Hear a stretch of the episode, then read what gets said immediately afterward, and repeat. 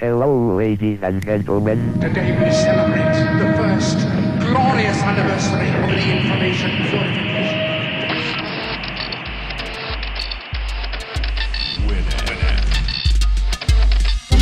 Piratas de Tierra del Fuego.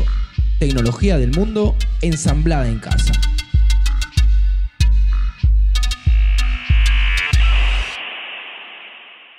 Hola a todos, bienvenidos a un nuevo episodio de Piratas de Tierra del Fuego, este podcast de tecnología en el que agarramos la información, la ensamblamos y se las traemos a ustedes ya armadita. Mi nombre es Andrés y como todos los programas estoy acompañado por el señor Germán. Hola Andrés, un placer estar acá de vuelta. Igualmente, eh, ¿cómo venís hoy? Bien, bien, ahora un poco más relajado, la verdad no tuve de los mejores días, estaba como un poco engripado con estos días de frío, pero bueno, levantamos un poco haciendo otras cosas. Ya que lo mencionaste, no sé si lo hiciste a propósito o no, estás la no, no sé Vamos a hablar un poco de eso, de cuando la computadora le agarra gripe. Uh, la gripe informática, Mirá, ni, ni me la nombres, ni me la nombres Andrés. Bueno, pero antes vamos a, a recordar a la gente que nos está escuchando en martesataca.com.ar barra Piratas de Tierra del Fuego. Eh, se pueden comunicar con nosotros a través de Twitter y de Facebook, arroba martesataca o en barra martesataca. Bueno, vamos a arrancar con este nuevo episodio. Dale. Lo que traje hoy como personaje es una señorita que hace rato que no, no traigo. Esta se llama Julia Reda. No sé bien cómo se pronuncia porque es alemana y tiene un nombre que no parece alemán. No es una máquina como la que hablaste en algún momento. No, esta mujer no es una máquina. Es una mm, máquina de trabajar, tal vez. Julia Reda nació en noviembre del 86, o sea que tiene más o menos nuestra edad, tiene 28 años, Ajá. y es una política alemana del Partido Pirata de dicho país y miembro del Parlamento Europeo. Mirá hasta dónde llegó esta muchacha. Partido Pirata. El Partido Pirata, que existe en varios países de Europa, por ejemplo en Suecia, también están en Alemania. Esta muchacha se presentó y su grupo, no sé cómo se dice, no sé mucho de política, yo sé, pero hasta ahí nomás, eh, obtuvo una banca, que bueno, la ocupó ella. Esto fue en el año 2014, el año pasado. Ahí se desempeña como vicepresidente del grupo de los Verdes y la Alianza Libre Europea, que es como un, un grupo político que está dentro del Parlamento Europeo, que está compuesto por, a ellos le dicen los eurodiputados. eh, No, no son diputados, son, son- eurodiputados. porque vos, ¿qué pasa? Vos tenés, por un lado, de la comunidad europea. Claro, la vos tenés- Europea. vos tenés del Parlamento de cada país, Ajá. como acá tenés el Congreso de la Nación, Claro. pero a la vez hay uno que es europeo. Ajá. Entonces se vota para que haya representantes de toda la comunidad europea y se decidan temas más globales, porque por ejemplo ellos la moneda que tienen es el, el euro y no es de ningún país, es de todos. Claro. Entonces las decisiones económicas siempre pasan por ahí. Te sigo contando cómo empezó esta muchacha. Bueno, ella es parte de este grupo que es como un rejunte del grupo este de los verdes, la Alianza Libre Europea y también diputados independientes. Vos te puedes postular independientemente. Y bueno, partidos políticos chicos, como en este caso el Partido Pirata. Sí. ¿sí? También ella es la presidenta o la presidente de los piratas jóvenes de Europa. Viste que los partidos políticos tienen como el sector para jóvenes, Sí, Sí. sí, sí. los, los- los radicales, los peronistas jóvenes, los radicales Sí. jóvenes, lo mismo pero de piratas. Ella es la, es la presidenta ¿Ponen de eso. en sus spots de, de campaña la canción de los auténticos? no, no ponen esa, esa canción. Son otro tipo de piratas. Ok. Ella empezó en la política en el año, en el año, no sé en qué año, pero tenía 16 años, cuando se convirtió en miembro del Partido Socialdemócrata de Alemania, ¿sí? Ya muy, muy joven. Estudió Ciencias de la Política y Publicidad en la Universidad de Mainz, ahí en Alemania. Y en el 2009 fue cuando empezó a convertirse parte del Partido Pirata. Y en el 2014 fue elegida para encabezar la lista de candidatos a las elecciones europeas para el Partido Pirata Alemán, que es donde obtuvo este lugar. Sí. ¿Por qué te traigo a colación a esta muchacha? Porque ella trabaja en el comité de dirección del Intergrupo de la Agenda Digital del Parlamento, un foro de diputados interesados en temas digitales. A ver, ella, más allá de estudiar política, está muy envidia de los temas tecnológicos. Entonces, no es que va a ir a presentar un proyecto, no sé, con un tema a ver, muy heavy como, no sé, la eutanasia, el aborto. Claro. No, va a hablar de los temas que ella conoce Sí. y me parece bien, porque a veces se discute, eh, están hablando de boludez de copyright y ponen a estar hablando de cosas más importantes. No, que eso se dediquen los tipos especializados en Claro, eso. sí, sí, sí. Si después se llegan a debatir o no, Que hay mucha gente que tendría que hacer eso porque muchos son opinólogos de todo y hay veces que es mejor decir, la verdad, mira, en ese tema no estoy muy empapado, preferible no opinar, no por una cuestión de decir, "No, no, me lavo las manos, pero hay cosas que no es necesario por ahí meter algo sin, si no, Sí, al, final estás- se sabe. de- de- en política todos saben de todo, pero nadie sabe nada. Claro, Hay un tema que se trató estos últimos días. eh, por si están escuchando esto, esto mucho tiempo después, estamos en julio de 2015. Que es la libertad de panorama. ¿Es un término que conoces? la verdad que no. Yo tampoco lo conocía, lo conocí y me sorprendí. La libertad de panorama es la posibilidad de poder tomarse fotos en la vía pública con monumentos, edificios, etcétera. Ajá. Sacarte una foto en el cabildo o una foto Sí. del cabildo, por ejemplo. Y que hacer esto no infrinja ninguna ley sobre derechos de autor. Ajá. Yo no lo sabía esto, pero vos podés sacar una foto en un monumento, publicarla y no tener derecho sobre la foto porque vos no tenés derecho sobre el monumento. Ah, mira. Te voy a mencionar un caso muy particular que me llama la atención, que es de la- el de la Torre Eiffel, Sí. que va a Francia, saca una foto en la Torre Eiffel o a la Torre sí, Eiffel o algo. La típica. Y lo que tiene la torre es que como el creador, Eiffel, se murió y pues creo que son pasados los 70 años, ya es como bien público, es algo Sí. parecido a lo que pasa con la música. Sí, sí. hoy en día tenemos temas de los Beatles que ya son libres, Ajá. es del, del mundo, de la humanidad. Patrimonio universal. Exactamente. ¿Qué pasa con la Torre Eiffel? Es patrimonio uni- universal. ¿Es mía? ¿Es de todos? No, no, no puedes explotarla económicamente, Ah, pero podés sacar una foto, subirla y que nadie te va a decir, che, no pagaste el derecho sobre, sobre esta imagen. Pero eh, hace unos años se le instaló un sistema de luces, sí. que seguramente conocés, que es muy linda la, la Sí, torre sí, de noche, y que hay derecho sobre ese sistema de luces. Entonces, Apa. vos podés sacar una foto de día, pero no de noche, Pero no de noche. y publicarla. No tenés derecho sobre esa foto. Es un caso muy particular. Tan- también el de Atomium, que es una, una escultura de un átomo gigante que está en Bélgica, Sí. que tampoco se puede sacar fotos y publicarlas. No pueden sacarse fotos completas de eso. Es como que te pongan el obelisco que no le puedes sacar fotos Claro. y está en el medio de la ciudad. Sí. Esto pasa lo mismo, es un emblema y O no sea, se puede. sacar fotos, pero no hacerlas públicas o. Sí, a ver, o algún hacerla pública. derecho. Puedes hacerla pública si pagás el derecho a hacerla pública. Claro. De hecho, los herederos de este señor, Sí. que no me acuerdo ahora el nombre, es el arquitecto que la diseñó. Están haciendo juicio de todo eso. el mundo. Claro, y están muy atentos a ver si se publicaron fotos de su eh, monumento. Che, ¿qué hiciste hoy? No, hoy encontré cinco fotos. Ah, buenísimo. Sí, buenísimo. Hicimos el mes. No, y mirá que leva- levantan algo así como 250 mil euros por año. Es un número. Alguien un puede número. vivir eh, tranquilo con, con ese dinero. Bueno, ¿por qué te hablo de la libertad de panorama? Esta, esta, no iba a decir ley, pero bueno, esta libertad iba a restringirse a través de una enmienda que defendía que la utilización comercial de fotografías, vídeos u otras imágenes, como cuadros situadas de forma permanente en lugares públicos físicos, debe supeditarse a una autorización previa de autores o representantes. Claro. Que es lo que te venía diciendo, pero más lindo.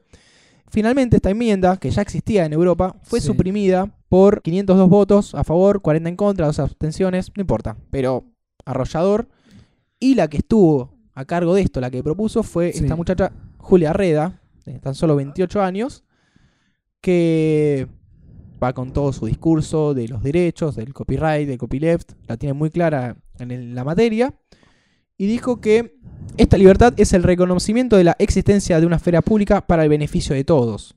Ajá.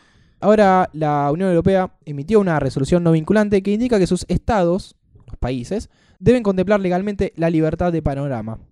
Está muy bueno. Sí. Tal vez vos no lo sepas, pero acá en Argentina también existe esa prohibición. Ajá. Vos no podés eh, sacarle una foto de cosa y publicarla. Claro.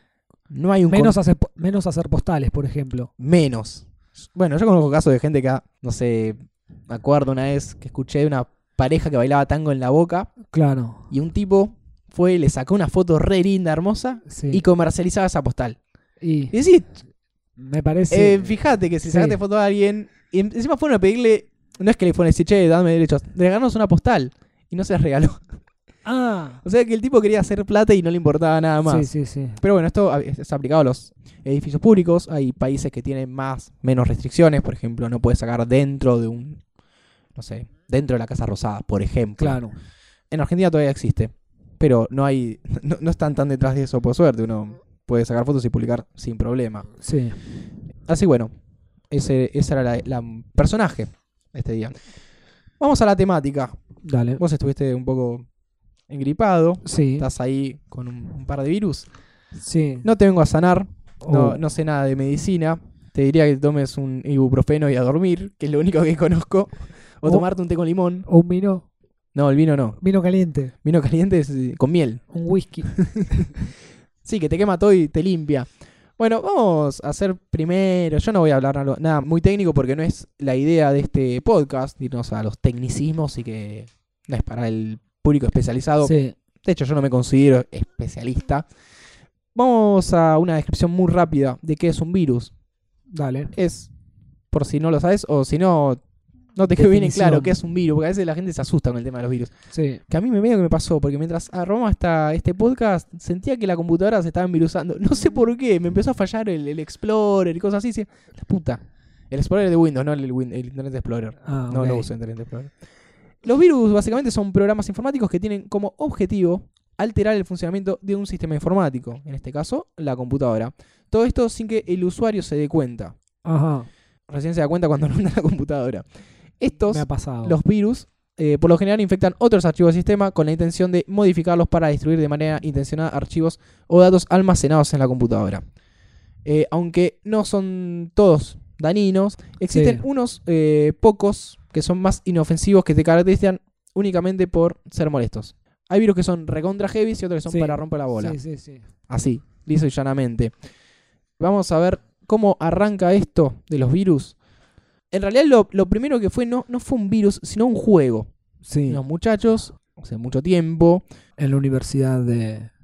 No, no, Michigan. esto fue una, una compañía. Ah, no- fue, no fue el MIT. fue en Bell Computer.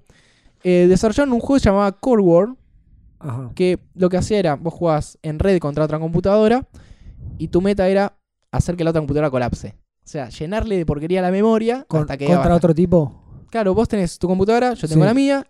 Jugamos a este juego que consiste en tirarnos hacer que, mierda. hacer que, claro, que tu computadora deje de funcionar. Este juego fue, fue desarrollado, como te decía, en, en la compañía Bell por unos programadores quienes en la década del 60 crearon una sencilla aplicación que competía con el resto de los programas. Core War se convirtió en el primer programa capaz de lograr autorreplicarse, Sí. se expandía, ocasionando así trastornos en la ejecución de otras aplicaciones. Es por eso que suele ser considerado como uno de los precursores de los virus informáticos, pero no era la intención. Lo que pasa con muchos virus es que no tienen la intención de ser virus, pero como están programados por una persona, a veces tienen errores y esos errores hacen que sean más heavy. Sí. O sea, había uno, por ejemplo, que chequeaba si ya existía el virus en la computadora y chequeaba todo el tiempo. Y en un momento la gente que, el, el que lo programó dijo, espera, los tipos van a hacer un programa que diga al virus, no, ya existe el virus en esta computadora, no te instales. Entonces hacía como, se preguntaba siete veces, si las siete veces le decía que estaba virus, le tiraba virus igual. Era como Ah, que se fija, chequea, chequea, y, sí, y sí, al final sí. lo que hacía ese virus era instalarse tantas veces que colapsaba el sistema. No era Claro. la intención.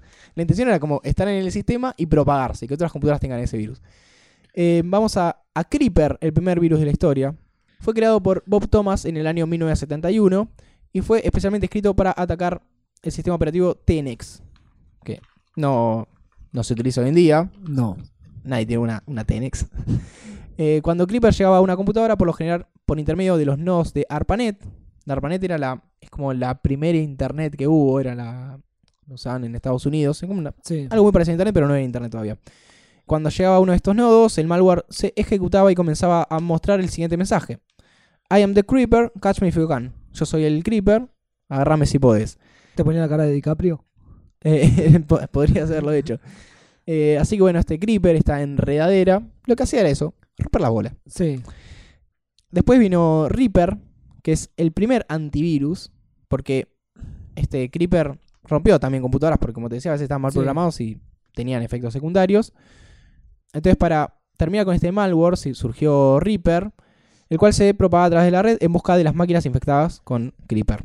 Como que lo seguía. Es como puede ser recién que DiCaprio, este era Tom Hanks. Claro. Lo largaban y buscaba dónde está. De esta manera, la Y lo historia. eliminaba. Y lo eliminaba, efectivamente. La historia de la computación y la informática presencia el nacimiento del primer antivirus. Ajá. Eh, ya que a pesar de haber sido diseñado con características de malware, Reaper es como que también era un virus. Era como Sí. un virus que quemaba, mataba otro virus. Claro. Por eso es un antivirus. Reaper cumplió en definitiva una función de antídoto ante la propagación de Creeper. Pasamos a los 80, donde empezó a ser Se más heavy, más la- heavy la se puso mucho más heavy la cosa. Tenemos el primer eh, virus masivo, que es el Brain, en el año 86. Se, se consideró como el primer virus masivo, ya que había sido escrito para atacar sistemas MS-DOS, que era lo que más se usaba, es como hoy en día atacar Windows, Sí. y era totalmente incompatible con IBM PC. O sea, si tienes una computadora IBM con DOS, que era lo más común del mundo, Sí. ahí va Brain. Fue creado por un grupo de amigos oriundos de la ciudad de Lahore, Pakistán. Apa. Una cosa que tiene los virus, virus- Terroristas. terroristas, claro. Una cosa que tiene los virus es que muchos se crearon no en Estados Unidos. Ajá. Eso, eso es muy interesante. Bueno, ellos se encargaron de distribuirlo vendiendo copias del mismo insertados en disquetes pirateados de programas comerciales, entre los que se encontraban los populares Lotus, Supercalc y WordStar. Eran programas que se usaban mucho.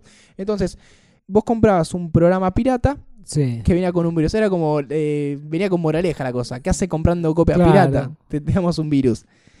¿Qué pasaba cuando llegaba Brain a, a tu computadora? Llegó a 20.000 computadoras en todo Estados Unidos, que en ese momento era Mucho. era muchísimo. Eh, se autoejecutaba y comenzaba a infectar el sector de BIOS, que es el, como el sector de- del cerebro de la computadora, el que hace el arranque principal. Y para evitar ser identificado, se ocultaba in- interceptando y modificando todas las órdenes que ejecutaba el sistema operativo para detección de virus. Ya era muy inteligente. Ah. sí. Porque una, a ver, los, los virus tienen como tres, como tres eh, características principales que a veces están diciendo, que es el ataque, la propagación y la defensa. Ajá. Sí, Son esas tres cosas. A veces, por ejemplo, no tienen la propagación o no tienen el ataque claro. o no tienen la defensa. Pero un buen virus tiene las, las tres.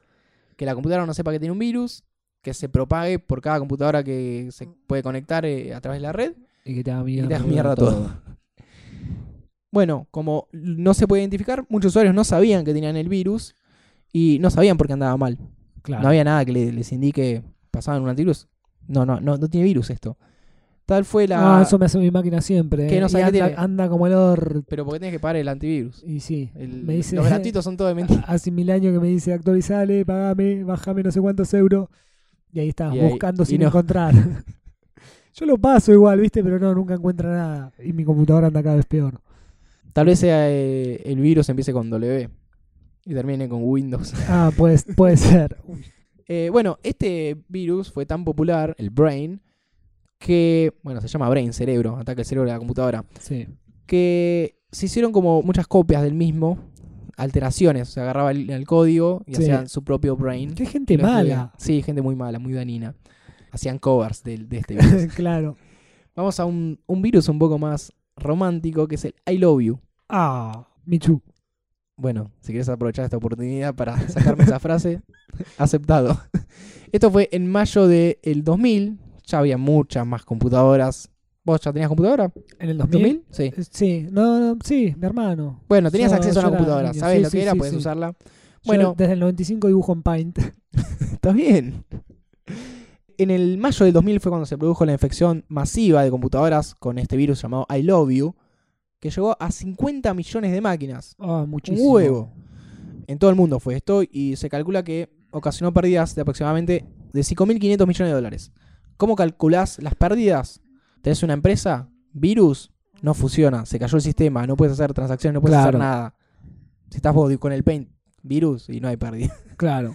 Tal vez pérdida porque tenés que ir a los fichines a, Pero- jugar y no puedes Pero hubo, hubo ganancias por parte de los antivirus, supongo. Bueno, hay todo una. Ahí empiezan a. Hay todo un tira y maneje con los virus hacen los que hacen los antivirus. y- Es medio. A es- ver, es medio como porque el, me- como también el mecánico que algo flojito te deja. Sí, pero ¿qué pasa si un día descubren que una empresa de antivirus hace virus? Eh, Se, van a la- se va toda la mierda. se va toda la O sea, mierda. Sí. No es así nomás. Yo creo que las empresas de antivirus contratan a gente que hace virus para poder tener gente que tiene la cabeza de esa forma para contrarrestarlos. Sí. Si crean virus, no lo sé. No, no creo que lo hagan de forma directa, tipo tiene un departamento de virus. Nunca lo sabremos. claro, claro. No, bueno, sí, acá están los desarrolladores del antivirus y acá los que los crean. y compiten entre ellos. Bueno, este virus fue creado por un hacker filipino que se hacía llamar Spider. De nuevo, primero, Pakistán, te mencioné uno, Sí. ahora vamos a, a Filipinas. Filipinas. Y se propaga a través del correo electrónico que en ese momento era, ¿tenés email? Sí, Ah, mandame un vamos, email. Mandame un email. En distintas partes del mundo los usuarios recibían un mensaje, un email, cuyo remitente era conocido por el receptor del mensaje. O sea, me llegó un mail De, alguien- Tuyo. de tus contactos. Claro, de tus contactos. Entonces, ah, bueno, de alguien de mis contactos. Y el asunto era I love you. Ah, Ah, entonces, ¿qué vas a hacer? Y vamos a abrirlo. vamos a abrirlo. Si me- si sí. me ama. El correo incluía un archivo adjunto titulado loveletterforyou.txt.bbs. Apa, O sea que era- hay un punto de más ahí, me parece. Eh, claro, era como carta de amor para vos.txt. Ah, es un archivo de texto, lo abro. Pero en Claro. realidad era, era falso ese punto .txt porque tenía otro punto más, que era una aplicación de un script desarrollado de otra forma, no era un archivo de texto. Y bueno, por supuesto, al ser un mensaje de amor, mucha gente, 50 millones de personas en el mundo lo abrieron. Me llega un mail tuyo, dice I love you, sí, carta de amor para vos, y vamos a ver qué, a ver qué me puso Germancho. Cuando el usuario ejecutaba este script, el virus comenzaba a propagarse a través de mensajes reenviados a todos los contactos pertenecientes a la libreta de direcciones del Sí. usuario que lo ejecutó. Claro. O sea, es- estamos hablando de... Eso es propagación. esa es la propagación del virus. Este, al mail, por eso llegaba a tanta gente. Claro. Eh, imagínate un día te llegan 10 mails de 10 chicas que dicen el obvio. Ah, mierda, Apa. ¿cuál abro? Abro todo. ¿Qué hice? ¿Qué hice que estoy levantando tanto? Este virus, ¿qué hacía? Ahora vamos a la parte de ataque. Instalaba un troyano en las computadoras para destruir todos los archivos con extensión .doc, BBS, BB, JS, JSE, CSS, etcétera, JPEG, JPEG, o sea, Todo. los, los más usados. Los más O sea, usados, los sí, de sí. Word, por- por- principalmente los de Word y los de imágenes, Sí. que se usaban mucho en ese Que es momento. todo lo que usa la gente que no, A está- diario. no tiene tanta afinidad a, lo que es el sistema, si querés. Exactamente, y que quiere recibir mensajes de amor. Y que quiere recibir un mensaje de amor. I Love You se convirtió en una verdadera epidemia que incluso en solo una semana llegó a infectar al Pentágono, ¡Oh! a la CIA Tomá. y al Parlamento Británico. Ahí están todos buscando Le llegó amor. un mail al presidente que decía I love you", ah, bueno. ¿Quién estaba? ¿Clinton en ese momento? Sí, No, no, no, no sé, pero bueno, me estaba buscando amor. Pa- Pasemos a otro. Clinton o Bush no después. No sé. Y no me interesa tampoco. No. Voy a aclararlo. Pasamos al virus Blaster. Este sí tiene nombre de virus, no como el del anterior. Sí, Blaster. Que también malo aparte. eh, que también era conocido como Lobsan. Este me pasó. Este, ¿Acaso soy un Ah, sobreviviente? ¿te llegó? so- ¿De- sobreviviente de esta fue este? tragedia. Esto fue en el 2003. ah, ¿sí? sí, allá en mi pueblo no llegaba al internet. No todavía. llegaba al internet. Llegaba en escasos. En escasas casas. Bueno, una cosa que tienen los virus es que son muy livianos. Entonces Sí. no te va ni un virus de 5 gigas. Claro, claro. No, Instalándose virus descargando virus. acepta los términos y condiciones del virus. No, los virus son muy livianos y intentan sim- simular ser otros Sí. eh, archivos. A veces se meten dentro de un archivo, le suben el peso del archivo. Tienes un archivo de, no sé, 100K, sí. te pasa a, pasar, a pesar 102K. Claro. Y tal vez no lo percibís. Muy poco lo que pesa. Eh, vamos a seguir hablando de Blaster. Este virus en el 2003 provocó que cientos de miles de usuarios, por ejemplo yo, se enfrentaran al inconveniente de que sus computadoras se apagaban automáticamente a los pocos minutos de ser eh, encendidas. Qué yo prendía la compu Qué garrón. y me, me salta, estoy casi seguro que es este virus por los, por los síntomas. Sí. Yo decía, mi computadora tiene esto, tiene que ser este. Se prendía, andaba un poco y saltaba un mensaje que decía su computadora se va a apagar en un minuto. Cronómetro. Decía, Oh. y tenías un minuto literal para guardar todo lo que estabas haciendo. Bueno, por lo menos te avisaba. Sí, pero en un momento no podías usar la computadora, prendías y se apagaba, prendías y se apagaba y no podías hacer nada. La verdad, una patada en los huevos. Eh, me parece que lo que hacía era ejecutar un archivo de Windows que tenía esa función de Sí, apagar la computadora en un minuto. Entonces ejecutaba eso, ah, la puta. Pasamos al virus Sober. Este es el año 2005. Pues, a ver, hay un millón de virus. Sí, Voy obvio. salteando porque estos son los que, Lo más interesante. los que se destacaron, sí. Llegó a causar daño, eh, bueno, en el 2005. Algunas versiones de este virus se encargaban de desactivar el firewall y el antivirus. Ahora lo que buscaban los virus eran desactivo todo tu Una sistema lucha mano a mano ahí contra la, con- contra el antivirus. contra la, Vení, animate, te contra la autoridad. Sí. Entonces ni siquiera me detectás. Pero bueno, después de eso hacía una recolección de direcciones de correo electrónico, lo que más le interesaba, a las cuales se les enviaba mensajes de spam. Además de utilizar eh, a las computadoras infectadas en redes de bots. O sea, usaba tu, compu- tu computadora de esclavo, sacaba tus mails Sí. e intentaba eh, dispararse a otras computadoras. En el año 2004 llegó el virus Sasser, eh, que al igual que Blaster se valía de una vulnerabilidad muy puntual del sistema operativo Windows para llevar a cabo su daño y propagación. El malware este lograba que el sistema operativo se interrumpiera automáticamente al poco tiempo de iniciarse. Es muy parecido al anterior, así que Sí. yo no sé cuál de los dos tuve. Puede ser que haya sido este, el otro, pero por la fecha creo que fue Sober, sí, no sé, están por ahí también. Eran similares. Eran similares. Eh, a veces pasa que un virus sale antes, pero tiene efecto mucho más tarde. Claro. Así que tal vez tiene más éxito la versión reformada. Eh, bueno, la propagación de Sácer originó daños inmensos y pérdidas incalculables, ya que no solo llegó a las computadoras de los usuarios comunes, sino que además infectó sistemas de hospitales, bancos, agencias de noticias, compañías de viajes, universidades, Todo el mundo. todo el mundo. Porque La había- gente que los crea debe estar orgullosa de ellos. yo creo que deben tener medallas. Sí. Hay algo de lo que no voy a hablar ahora, porque no, no era mi intención, es que se fueron agarrando muchos hackers y no solo fueron presos, sino que pagaron mucha plata. Se fueron. que que- fueron agarrando, Ah, yendo pre- fueron sí. presos. Sí. Está el caso del primer hacker preso. Sí. No es algo que me compete hablar, pero bueno, pasa. No es que acá yo, yo creo un virus, lo tiro, Claro. me voy a mi casa. Y te van a venir a buscar. No, te van a ir a buscar. Te van a ir a buscar. Vamos a Conficker, un virus del final del 2008. Que en la actualidad se dice que también sigue dando vueltas por, por la red. Sí. Que ese año afectó muchísimas computadoras con su código malicioso. Eh, también se crearon muchas versiones del mismo. Y se propaga por intermedio de la generación de un desbordamiento de buffer de servicio. Algo que hace la computadora. Que lo hace en Windows Server, que es una versión de, Windows para. Iba a decir Windows, dije virus. Eh, para Windows Server, que es una versión de Windows para servidores. Y desactiva servicios muy importantes como las actualizaciones, la, la parte de seguridad del sistema, eh, la parte de defensa, la parte de error de reportes. Desactiva todo. La deja ahí pachuchísima. Entonces, a ver, te infecto la- el Windows y no puedes hacer actualizaciones. Entonces, si Windows lanza un parche para arreglar esa, Claro. ese código, no podés. Voy a pasar algo mucho, mucho más interesante. Virus argentos. Así- así lo llamé. Oh. ¿Qué, qué, qué hicieron acá? Bueno, acá no nos vamos a quedar eh, afuera de todo, así que voy a mencionar un par de virus. ¿Hicimos el mejor virus del mundo? No sé si el mejor, pero los más interesantes a mi entender. A ver. Vamos a empezar con uno que se llamaba Menem Tokoto. Uh. Sí, ya el, el nombre es un virus. Ya, ya el nombre es muy, muy peligroso, el, el, el Menem Tokoto. Sí. Es una adaptación de un virus llamado Michelangelo, que apareció en 1994. 19 sí, 1994. De este no hablé, pero el Michelangelo es un virus de boteo que se instala en el sector de arranque de la computadora, algo así como el Brain, que detectaba la fecha del sistema que si era igual al 6 de marzo, el año del nacimiento de, de Miguel Ángel, el pintor, Ajá.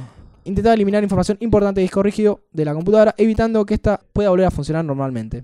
Nada, venía Miguel Ángel y te hacía pindonga la, la compu. Bueno, este se llamaba Menem Tokoto y hacía algo muy, muy parecido. Se alojaba en el sector de arranque de los disquetes, teníamos disquetes en el momento, Sí. y en la tabla de particiones de los discos rígidos. Pero dicen que era tan sencillo y fácil de entender que eh, era fácil de desinstalar, de eliminarlo. Eh, no tenía bien la parte de defensa, se podría decir en este caso. Claro. Vamos a otro que se llama Leproso. A, a ver. Lo, mejor son los nombres. Los nombres, sí. No, no la, efecti- la efectividad de estos. Este virus fue creado en 1993 en Rosario, provincia de Santa Fe, Ajá. obviamente. Por un hincha de la lepra. Así es, se activa el día 12 de enero, que es el cumpleaños del autor. Hay muchos virus que son con fecha, eso me, me da 12 mucha de gracia. enero tengo un amigo que cumple el 12 de enero. Está bien, que no se la compu si tiene este virus. Ok. Eh, y hace aparecer un mensaje que dice: Felicitaciones, su máquina está infectada por el virus leproso creado por JP. Hoy es mi cumpleaños y lo voy a festejar formateando su rígido. Bye. No, qué malo. ¿Y te formateaba el rígido automáticamente? Te for- Te formatea rígido. Ah, bueno, pero este era efectivo, loco.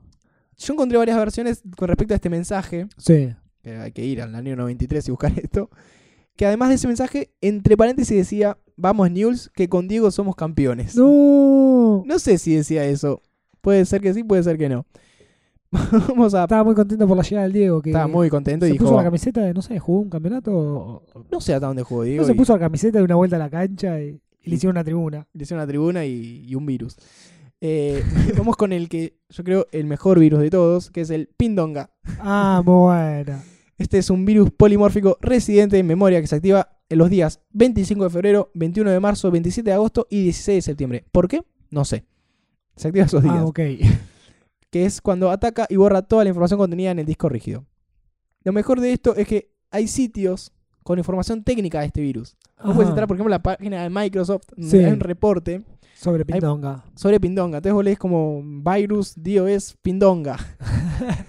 Microsoft Security Software detects and removes this program. Y toda una descripción en inglés re Sí. seria. Y vos decís, lees Pindonga, en el medio ya y te da mucha se le fue la seriedad al carajo. En otros sitios dicen, eh, no sé, a polymorphic virus from Argentina. Oh, Contains the message Pindonga virus programado por roto en Argentina 16977. De hecho está en la página de Panda Security, que es una, un antivirus. un antivirus. Ahí están como calificados Sí. los, los virus. Y tiene en peligrosidad y en daño dos estrellitas sobre cuatro. O dos rayitas, no estrellitas, pues Sí. no son premios. Y propagación una sobre cuatro. Incluso es mencionado en un libro que se llama The Encyclopedia of High Tech Crime and Crime Fighting. Oh, un y libro aparece re grosso, Pindonga. Aparece de nuevo decir pindonga y te describe el, el virus. Para mí, lo mejor, lo, lo que más aprendí fue que, que hubo un virus llamado pindonga Sí. y que se lo tomó muy en serio. Vamos cerrando este episodio con el destacado, como siempre. Dale. ¿Qué te traigo hoy? El campamento de Google para niños. Ah, Ah, qué no- nos vamos a, vamos a aprovechar que en algunas partes del mundo ya empezó el verano Sí. y que a veces no puedes ir con los pibes de El vacaciones. verano llego. Cantaban los cebollitas. Ah, cebollitas era eso. Sí. Entonces, la opción es, te vacaciones con la familia, que a veces los, los padres no tienen tantas vacaciones como los pibes. No, Entonces, la otra es quedarse en la casa viendo la tele, jugando a la Play, sí. o la colonia de vacaciones. Colonia. Esto sería como una colonia. Esto es como, Camp. una, es como una colonia online, Online. exactamente. Ah, yo pensé que se iba en un lugar. No, no, no, no, no. Porque la idea es que los pibes, en vez de estar jugando un jueguito, puedan entrar a, un sitio llama, que es camp.withgoogle.com, o sea, campamento con Google, donde aprenden muchas cosas. Es como un Ajá. campamento para aprender. Muy bueno. El curso está dirigido a niños de entre 7 y 10 años. Ah, También te puedes meter vos a aprender. meterme, ¿no? Sí, te Sí. puedes meter y aprender. Esto arrancó el lunes este que pasó, 13 Ajá. de julio. ¿Ya hasta cuándo es? Son ¿Es tipo en vivo o son como No, no, sesiones? Son como sesiones que se van habilitando. Son, creo que son. Es un mes. Cada semana se va habilitando una sección. Ahora, por ejemplo, hay toda una que es sobre el océano. Entonces, lo que hace Google es aprovechar sus herramientas como los Google Maps, Sí. YouTube, todas la- las herramientas que tiene Google para que los chicos aprendan con pantallas interactivas muy interesantes, con mucha foto, texto lo justo y necesario para el pibe no se distraiga. Y con esto puedes eh, tener, no sé, sacar medallas y fuiste aprendiendo más, completando Claro. los cursos, que puedes imprimir esas insignias y pegártelas, cosas para que los niños, Cosas para los niños, sí. para que se entretengan. Igual si vos querés, podés imprimir la insignia y pegártela. Ah, gracias. no, no- no está impedido. Pensé que me estaban dejando afuera. Las temáticas son eh, las maravillas del océano, el espacio, la naturaleza y la música. Semana a semana se va acti- eh, activando Cada una de las cada una de esas, sí. Eh, está el material, está hecho por, no solamente por los expertos en Google, sino por academias, por National Geographic Kids, sé que tiene una división para niños, por la NASA y por los parques nacionales de Estados Unidos. Una sola cosa que tiene en contra, por espero que solamente por ahora, es que está en inglés. Ajá. Entonces, si después lo expanden a otros idiomas, Y sería un golazo Sería un para golazo. nosotros. ¿Sabes? Lo están Para nuestros niños. Porque para los, nuestros niños. sí. los niños les va a costar más un poco, me parece, el inglés. Sí, es muy entretenido. Así que si pueden entrar a este sitio que Camp es with Google. camp.withgoogle.com, pueden ver más o menos chusmear cómo está hecho y, y qué cosas hay. Pueden aprender. Sí. Y espero que pronto, tal vez lo están preparando para el verano este, pero no sé. Pronto salga una versión en español. Así que bueno, ese fue, fue todo lo que traje para esta versión un poco más extendida que la anterior de Pirata de Tierra del Fuego, la 1.7. Bueno, pero cuando se extiende es porque es necesario y la estamos pasando bomba y esperamos que la gente del otro lado también. A menos que esté peleando con su computadora y Sí, contra un virus. si tienen un virus no pueden escuchar esto, así que una, una lástima. Pueden escuchar este y otros podcasts en martesataca.com.ar eh, y comunicarse con nosotros a través de Twitter y de Facebook, donde nos encuentran como Martes Ataca.